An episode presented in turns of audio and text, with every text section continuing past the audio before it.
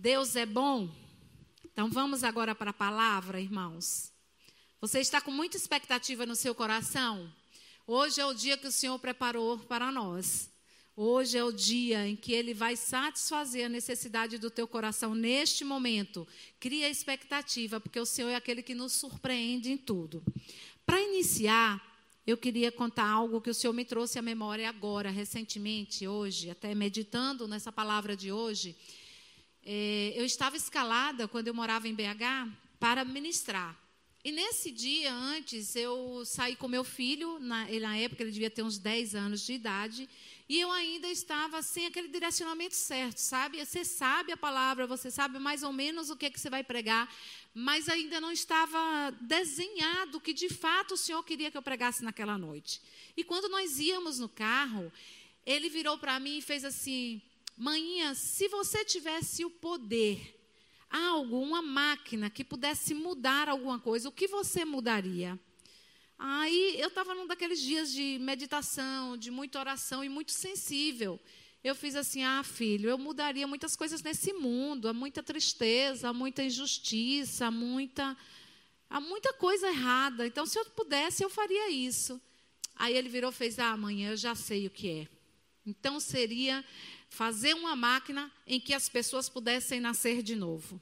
E aí, quando ele disse aquilo, a nota veio no meu coração de que a palavra daquela noite era pregar o nascer de novo em Cristo Jesus era pregar sobre a redenção, sobre o que Cristo fez e nos proporcionou, que era nascer de novo, nascer com um novo pensamento, porque ele continuou falando aí, mãe, as pessoas vão nascer e elas vão ser criadas entendendo que não pode mentir, elas vão ser criadas entendendo que tem que ser justa com as pessoas. E ele começou e eu fiz, meu Deus, meu pai ministrando a minha vida agora, através do meu filho. E é dessa forma hoje que eu quero ministrar para você. O Senhor nos fez muitas promessas para nossas vidas. E o que eu queria falar exatamente são as promessas do Senhor para a nossa vida. Lá em Tito, Paulo vai escrever para ele, na carta a Tito, ele vai dizer assim: Eu, Tito 1, do versículo 1 e 2. Ele vai dizer: Eu, Paulo, escravo de Deus e apóstolo de Jesus Cristo escrevo esta carta. Fui enviado para fortalecer a fé daqueles que Deus escolheu e para ensinar-lhe a verdade que mostra como viver uma vida de devoção. Essa verdade lhes dá a esperança da vida eterna que Deus, aquele que não mente, prometeu antes dos tempos eternos. Irmãos, aqui está a promessa de Deus da vida eterna. Eu sempre olhei para a vida daqueles apóstolos, né, com tanta tão destemidos e tão focados em defender o cristianismo, né, e entregar a sua vida, porque a convicção da vida eterna dele era o que sustentava para, era o que sustentava ele. Olha o que vai dizer lá em Hebreus 6, do 13, eu vou saltar até o 20, alguns. Mas acompanha comigo, se você tiver tempo, depois você lê com mais calma. A carta aos Hebreus diz: considerem a promessa de Deus a Abraão.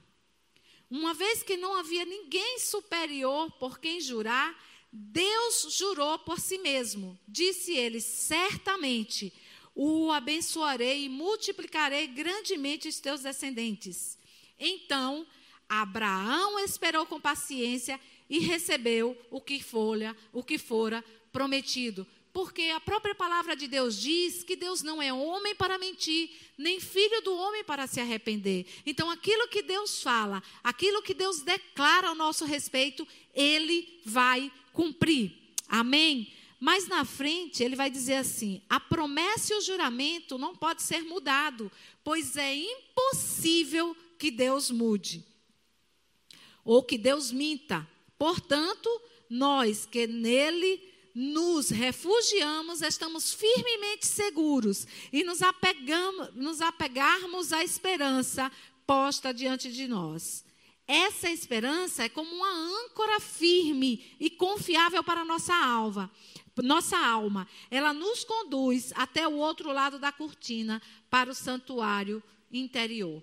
Ou seja, irmão, você se apegar às promessas de Deus, desenvolver essa experiência dentro de você, vai funcionar para você como uma âncora que te estabiliza no lugar, que te faz firmar em uma rocha e seguir o propósito que Deus tem para a sua vida e você poder usufruir de tudo aquilo que Deus tem prometido.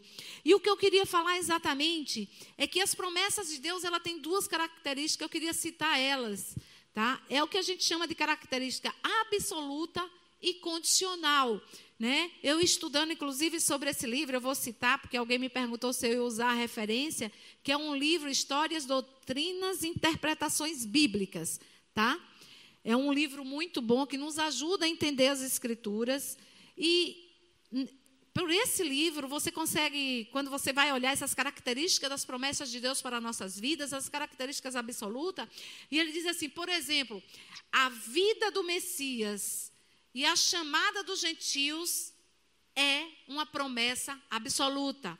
Ela independe da minha e da sua vontade. Deus prometeu e ele cumpriu. Então, a vinda do Messias foi uma promessa de Deus feita desde quando a condenação caiu sobre o homem, quando ele pecou e destituído da presença de Deus ele foi. Quando Adão recebeu a condenação, Adão e Eva e a serpente receber a condenação, o que é que Deus fez logo em seguida? Ele pegou um animal inocente, um cordeiro, e da pele do cordeiro ele fez vestimentas para cobrir a irresponsabilidade e a maldade da desobediência do homem.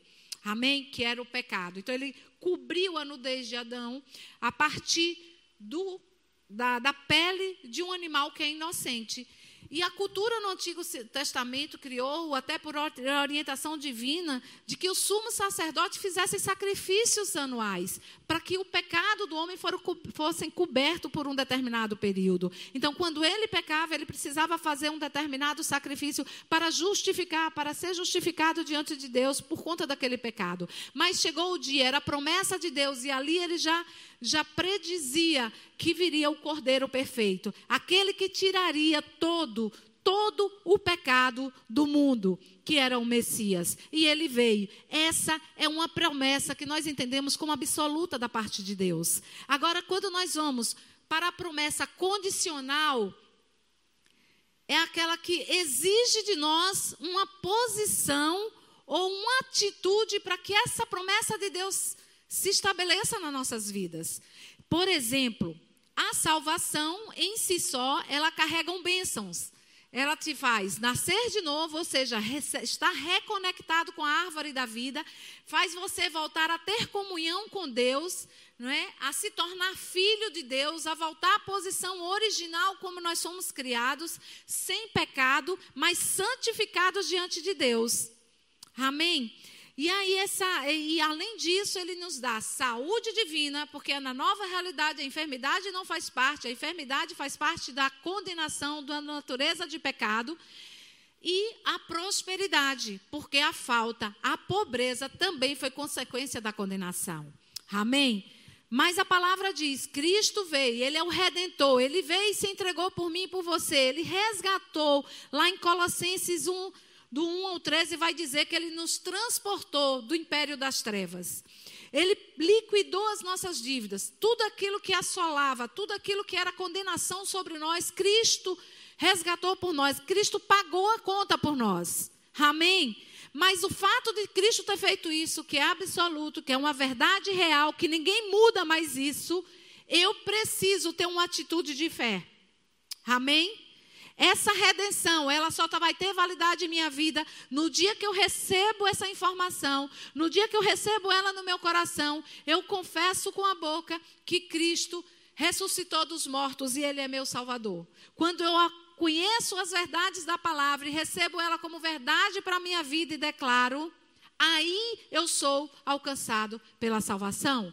Aí eu sou nascido de novo. Aleluia. Deixa eu dizer, Segundo Coríntios 5:17,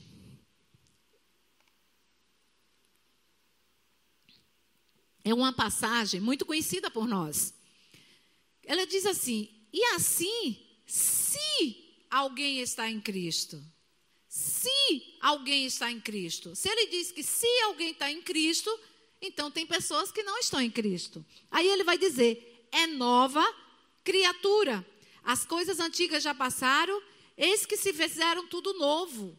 Nós nascemos de novo. É o que o meu filho disse: não precisa de máquina, porque aquilo que precisava, quando ele disse na inocência dele, Cristo já fez. Ele criou uma forma, ele nos posicionou a, é, de tal forma que nós podemos nascer de novo, ser recriados nele, na, com uma nova natureza e agora a natureza de Deus. Amém? Aí no 21 ele vai dizer assim: aquele que não conheceu o pecado, ele o fez pecado por nós. Deus fez Jesus pecado por nós. Para quê? Para que nele nós fôssemos feitos justiça de Deus. Mas para que eu seja justiça de Deus, eu preciso crer. Eu preciso desenvolver a minha fé. A palavra diz que o justo viverá pela fé.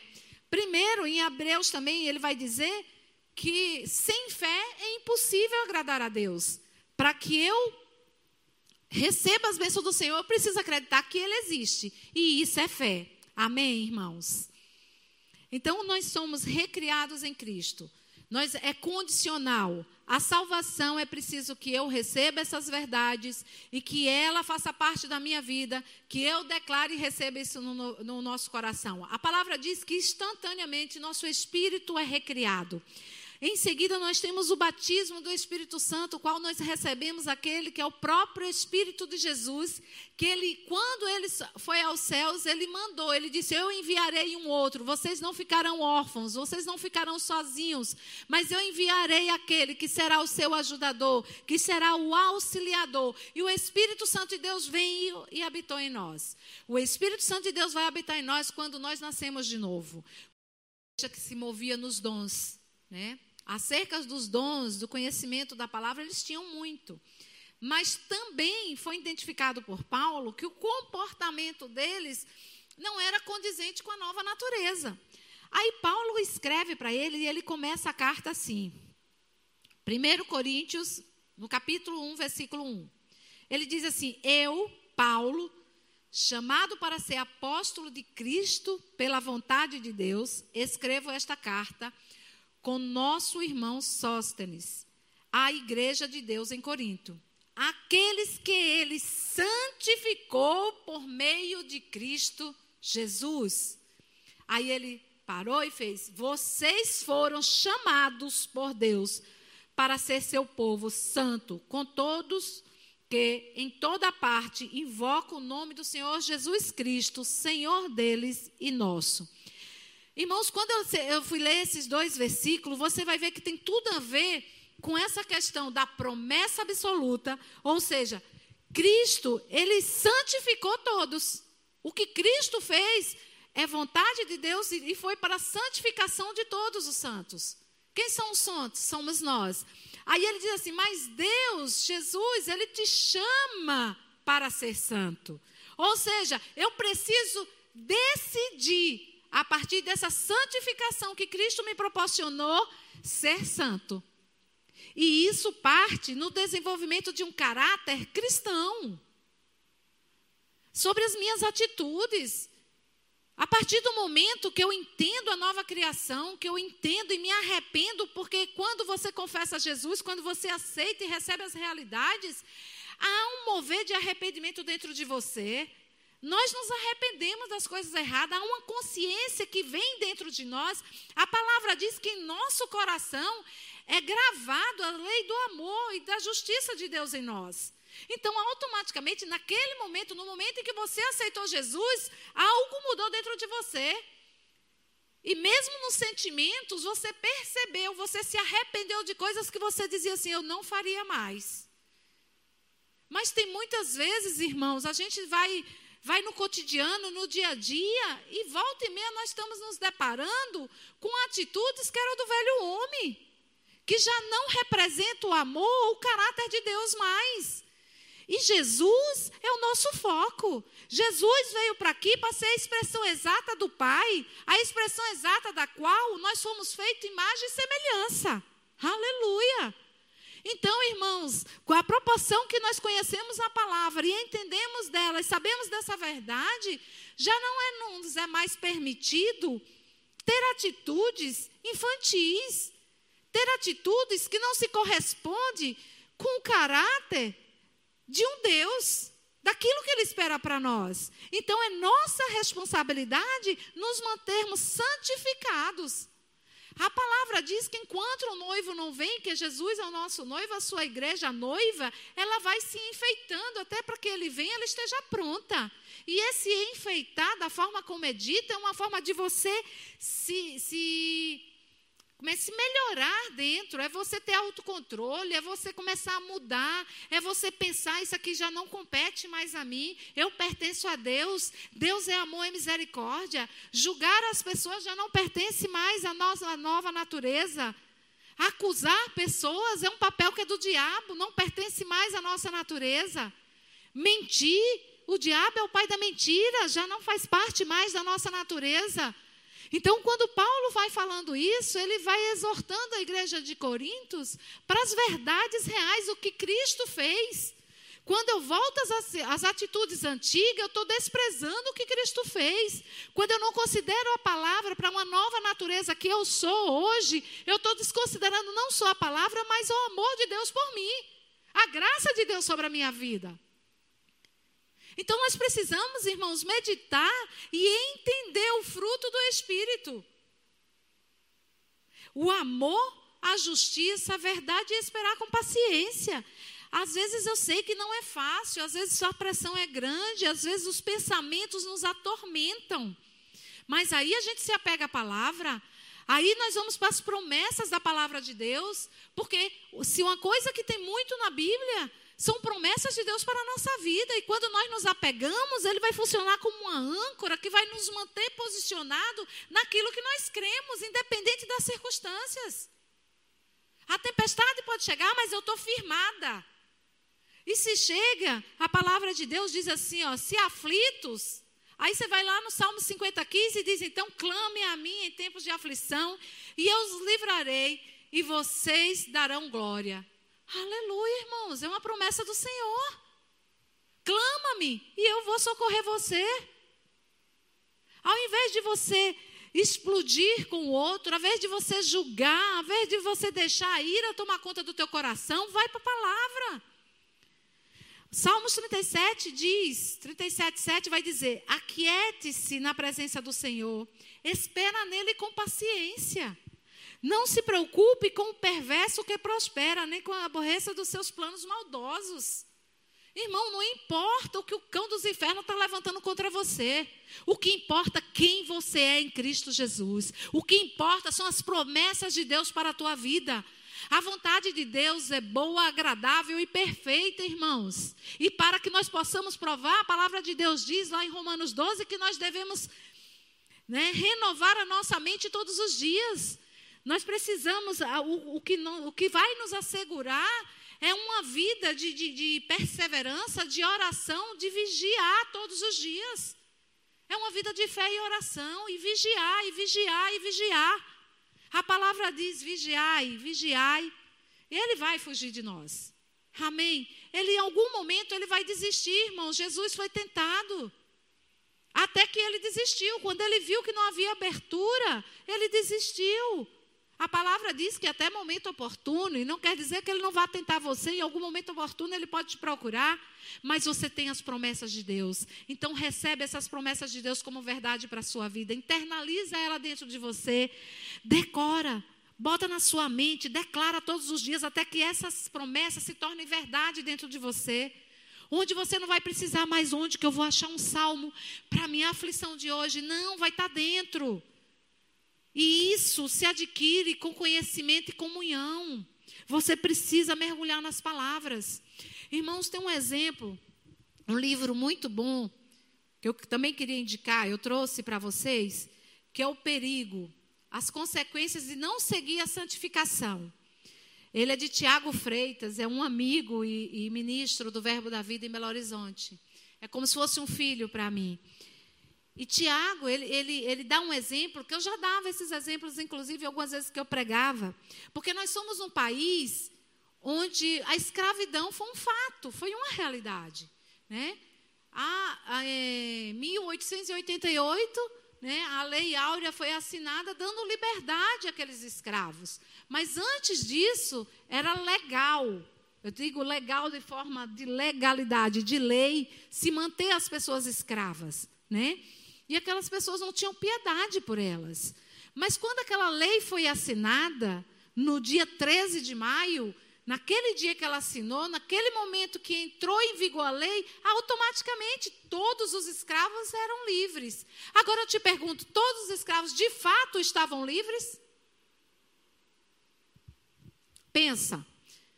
Mas não, irmãos, não estavam até que eles tomassem conhecimento.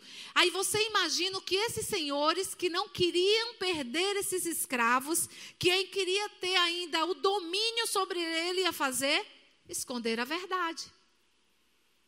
Então o que, que eles fizeram? Começaram a esconder as verdades. A notícia começou a se anunciar e aqueles que requeriam legalmente a sua carta de alforria até recebiam. Mas quando eles não estavam preparados para a nova vida, quando eles iam, eles não tinham estrutura. Muitos dos seus servos não davam estrutura e não reconheciam o trabalho do passado deles. Eles saíam sem nada, irmãos. E quando eles iam para aquela nova realidade, eles enfrentaram situações. Eles se, se enfrentaram dificuldade em, em conseguir novos empregos. Eles tiveram dificuldade em ter uma moradia. E as dificuldades que foram apresentadas para ele os fizeram voltar à escravidão. Porque eles achavam difícil vencer aquelas consequências. Agora, quando eu venho para a palavra de Deus, irmãos, a nossa condição era essa, de escravo, dominado pelo diabo. Quando Cristo morreu naquela cruz, ele assinou nossa liberdade. Ele rasgou nosso escrito de dívida. Ele nos libertou para uma vida abundante. Ele nos libertou para uma, um corpo com saúde divina. Ele nos colocou lá direto no Santo dos Santos, em comunhão com Deus, em contato com Deus, sem nenhum risco de sermos mortos pela presença da santidade, porque ele nos santificou com a redenção. Mas, irmão, muitos não sabem dessa verdade. Muitos são enganados por meias verdades. Muitos vivem iludidos e duvidam daquilo que Cristo fez. E quando isso acontece, eles não tomam posse das bênçãos. Eles são impedidos de viver uma vida em liberdade e usufruir aquilo que Deus tem para nossas vidas. Aí eu te digo, mas encarar essa nossa vida de fé é fácil? Não. Mas diferentemente da escravidão e dos escravos, nós recebemos um ajudador. Aleluia!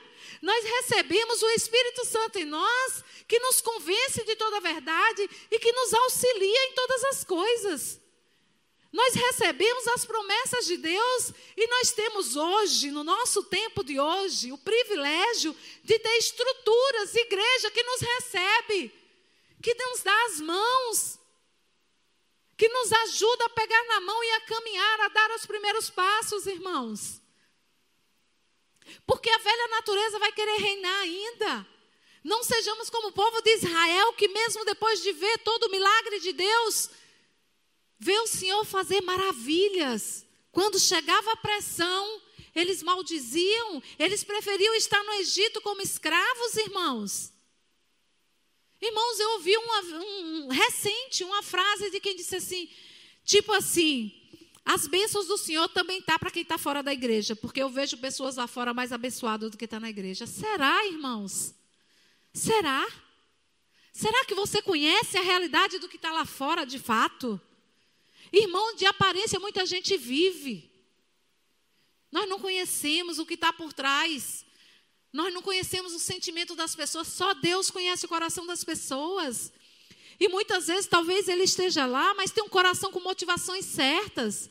Talvez seja um conhecimento claro e revelado da palavra, mas tem um coração temente a Deus. Mas nós que conhecemos a palavra, nós somos ser mais cobrados sim, porque nós conhecemos e tomamos posse da palavra de Deus. E ela precisa ser vida em nós.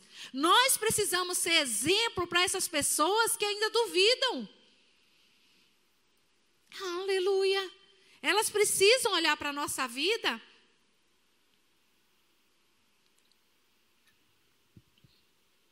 Amém? Elas precisam olhar para a nossa vida e ver em nós a manifestação do poder e do amor de Deus. Se as minhas atitudes não correspondem com o caráter de Deus, se a minha vida não está demonstrando a presença e a operação do poder de Deus, algo está errado. Nós precisamos nos alinhar. Nós, procur, nós devemos procurar nos santificar no Senhor. Aleluia. Olha o que Jesus diz em João 14, 2, 3. Aleluia, irmãos. Eu espero que vocês estejam sendo abençoados. Amém? Ele diz assim: olha, os, os, os discípulos ficaram aflitos quando Jesus demonstrou para eles que ele estaria partindo. Ele vai dizer lá: na casa do meu pai há muitas moradas. E se não fosse assim, Jesus não teria dito. Ele disse: Eu vou preparar um lugar para vocês. E quando tudo estiver pronto, virei buscá-los, para que estejam sempre comigo onde eu estiver. Jesus vai voltar. Nós vamos estar de fato com eles, reinando com ele. Mas até lá nós precisamos nos preservar e viver uma vida pela fé, abundante em todas as coisas. Amém? Segundo Tessalonicense 3:5 vai te dizer que o Senhor conduza o coração de vocês ao amor de Deus e à perseverança que vem de Cristo. Irmãos, essa é a minha declaração para você nesta noite. Que você seja conduzido pelo coração, no coração de vocês, pelo amor de Deus que foi implantado quando vocês confessaram Jesus como Senhor Salvador. Mas se você que está me ouvindo agora ainda não fez esse, não confessou isso, ainda teria, tinha dúvida quanto às verdades da palavra, quanto à necessidade de reconhecer para que você possa nascer de novo, receber do Espírito de Deus em você, este é o momento. Este é o momento de você declarar que Jesus é filho de Deus que ele foi crucificado e sobre ele levou nós todo o nosso pecado, que por nossas transgressões ele foi ele foi açoitado, ele foi crucificado, ele foi morto, ele desceu ao inferno. Mas o inferno não pôde prevalecer sobre ele, porque ele não tinha pecado. E ele foi resgatado de lá, ele foi ressuscitado, e com ele, ele ressuscita todos nós. Ele nos resgata juntamente com ele. Essa é a verdade que você precisa conhecer, que você precisa declarar e renascer de novo. Se esta é a tua condição neste momento,